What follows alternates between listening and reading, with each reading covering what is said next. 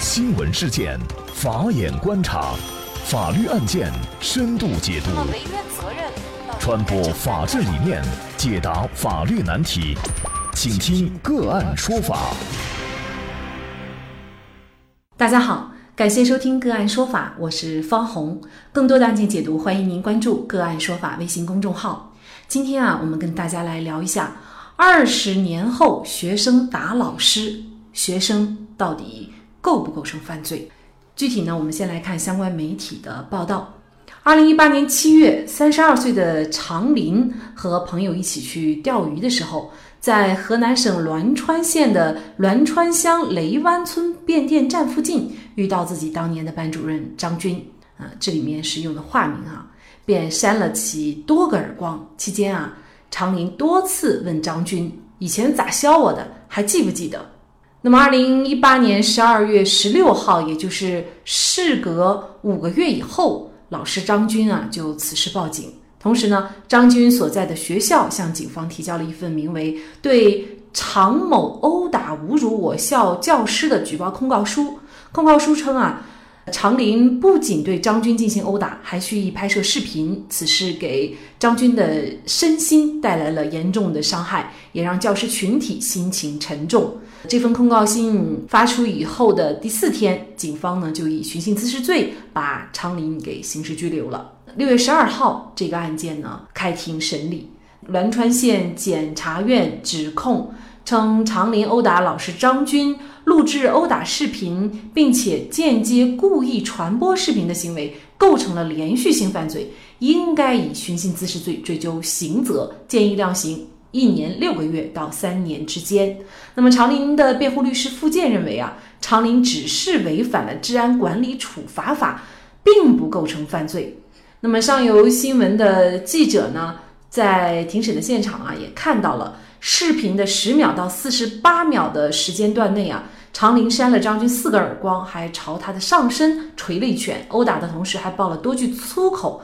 四十八秒以后，常林和张军理论期间呢，常林推搡张军两次，踢倒了他的电动车，最后啊被人劝开，那么双方呢就各自离去。呃，在事发当时啊，是常林让他的朋友录了这个相关的视频。同时呢，在打完张军的第二天，据上游新闻报道啊，常林在街头是遇到了他的初中同学小兵，于是呢就把这段视频传给了小兵。但是呢，小兵是呃称啊，常林传给他的时候呢，是嘱咐过。不要外传。当然了，其实小兵呢，其实还是转给了其他的同学，就这样一传十，十传百。那么最后呢，在网络上扩大了这件事情的呃影响。当然了，在开庭的时候，常林呢也承认了自己的错误。同时呢，他表示，他之所以打张军呢，是因为小的时候张军打了他很多次。他说，身体上的伤不要紧，会好，但是心灵上的伤过了二十年还是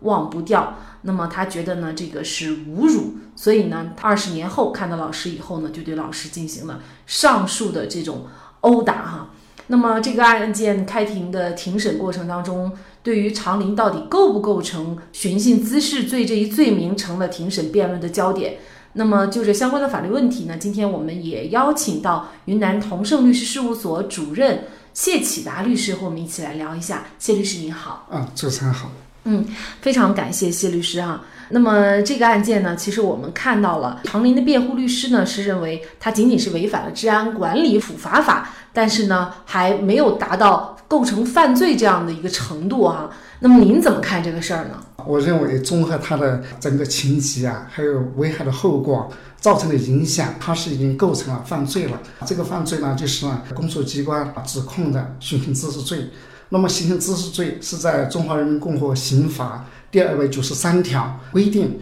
就是你肆意的殴打他人，造成这个恶劣影响了，或者是追逐、拦截、辱骂、恐吓他人，造成恶劣影响的，或者是强拉硬要。故意毁坏财物，或者占有他有财物，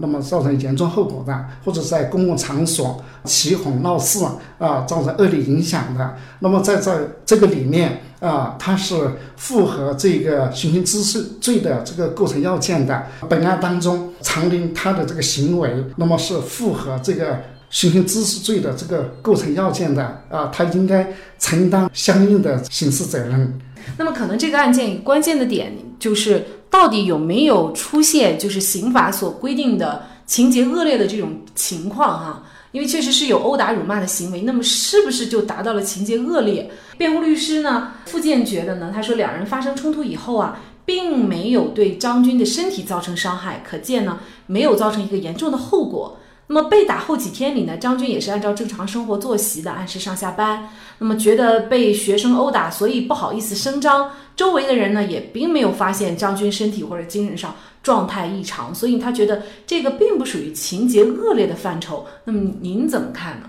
从他录制的视频来看，这是很严重的，对他的班主任老师采取这个扇耳光、辱骂、恐吓这种方式，特别就是说，他让他的朋友这个录制视频。就是在旁边呃录了那么长的视视频，他是呃有意的，并不是说旁人见到了这是个录的视频，那么他有意的录制视频，并且呃最终这个视频传到了网上，那么造成大面积的传播，引起了极大的这个反响，那么他这个呃后果呢是很严重的。那么我们看，虽然说在当时他没有给他的这个老师。造成直接的这个身体上啊这种轻伤啊重伤的这种严重的后果，但如果是造成这样，那他就构成其他犯罪了。那么他的老师实际上就是说，因为这样的事情不好的说，那么在回去的时候都说自己摔倒了，啊自己去去处理啊，并没有就是说报警，也没有就说过激的行为。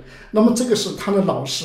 在这方面的一种涵养啊，我们看到视频当中，面对这个学生这么大的个子，对他这样的进行这个侮辱、扇耳光、辱骂，都是采取极大的克制的态度，一点还手的这种动作都没有。这么好的一个老师，这么的有涵养的一个老师，而且就事情发生后，都是采用包容这种方式来处理。那么是后面。就是这个视频在网上大范围的传播了以后，那么后面是没法忍了，因为他已经推向了议论的漩涡啊，那么他才就说选择了这个报警。当然，这里面也有他们学校的同事啊，也向这个公安机关啊写了相应的这个控告信，因为他这个行为就是传播以后，说给这个教师这个群体造成了极坏的影响。就是情节恶劣啊，也就是在于它造成这种呃社会的危害后果。通过这个录视频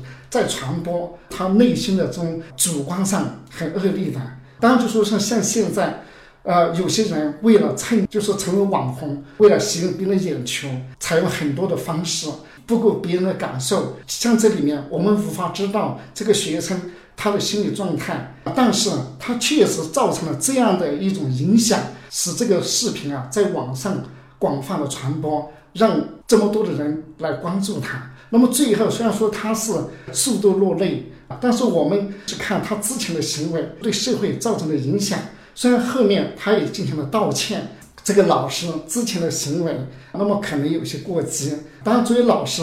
他是出于这个爱学生这个角度，一日为师，终身为父，我们要尊师重教。老师他。对学生进行管理，哪怕就是一些过激的行为，但是他是出于关心，他是出于爱。如果说真的是殴打，你在当时这个学生才十来岁，如果老师要打你，真的要伤害你，你是没有任何的这个还手之力的，那肯定这个伤害很大的。但是最终的这个结果，他没有给这个学生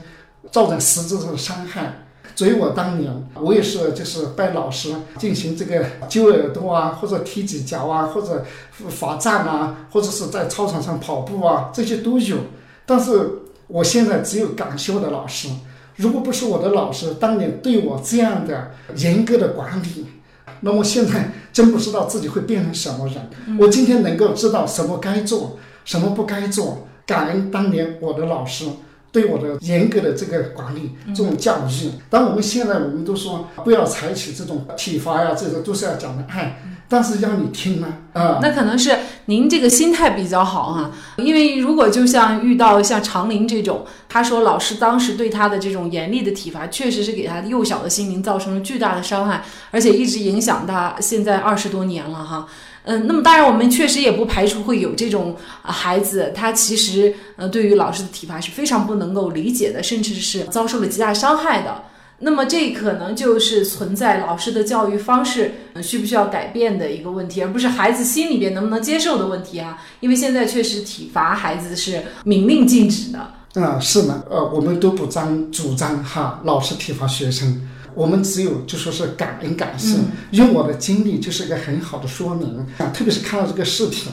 我觉得心里面啊特别的这个沉重。他是老师啊，是你的班主任啊。现在他这个打老师，那么他说是因为当时当年二十多年前这个老师给他造成伤害，真的他的内心是什么样的，我们无法知道。而作为外人，就是看这二十年之间，你有没有让人看到就是实质的给你这伤害。不管是心理上的还是这个身体上的，那么我们没有看到他就是找学校啊、呃父母啊，或者是叫其他的同学啊、校领导或者报警啊，这是没有的。这一次，那么他这样打老师，而且呢还让他的朋友在旁边录这个视频，那么最终把这个视频传到网上，剪辑中间最恶劣的情节的。啊，那么他蓄意的不是说一时的冲动。他其实，在法庭上也说了，他当时只是给他的一个同学看，而且还嘱咐不要外传。从这个角度，可不可以看他其实是没有恶意的呢？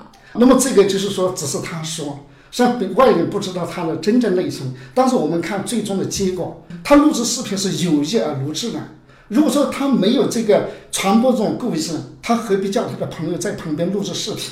那么他让他的朋友在旁边录制视频，那他的目的是什么？那么最终的结果是造成大范围的这个传播，引起社会极大的关注，那么给老师群体造成极大的伤害。可以说，作为一个老师，只要看了这个视频。都是会觉得很心痛的。这个老师，我们一定要呃要敬重老师。他们就是在当年对我们所采取的这些方式方法，稍微就有些过激，但是都是出于爱我们，因为他爱我们，他才管我们；他爱我们，他才要教育我们；他爱我们，他才要这样的严格的管理我们。如果说一个老师，就像现在有些老师说，呃，你只要不影响别人就行了，哪怕你睡觉也好，那么这个是教育的悲哀。我们不希望这件事情，然后伤透了老师的心，让老师在这方面就是不敢管理。其实我觉得从另外一个角度来看，哈，假设常理所说为真，就是确实老师的殴打行为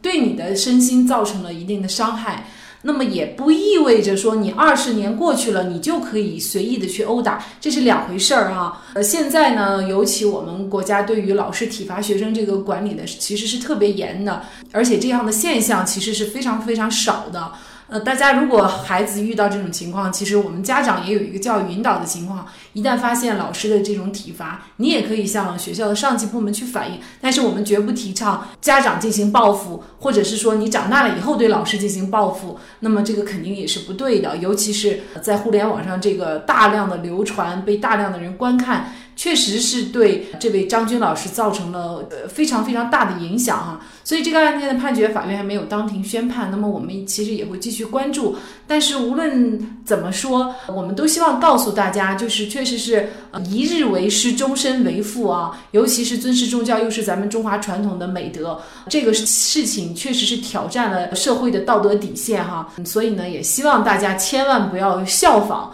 我也记得这个节目哈，对我当年的老师。表示感谢。那么虽然说你们已对我采取了严厉的措施，只有这感谢你们。如果不是你们当年对我的严格的教育，那么现在在这个人生路上可能会走更大的弯路。那么我今天能够知道什么该做，什么不该做，都是呃感恩我当年的老师对我的这样严格的管理教育。当然，至此呢，我也祝所有的老师能够身体健康，心情舒畅。阖家欢乐，教书育人，世人难忘。我们希望更多的老师能够受到学生的爱戴和尊重，同时也希望个别的老师能够反省自己的言行，因为老师的言行会影响学生的一生。好，在这里再一次感谢云南同盛律师事务所主任谢启达律师。那也欢迎大家通过关注“个案说法”的微信公众号，具体的了解我们本期案件的图文资料以及往期的精彩案例点评。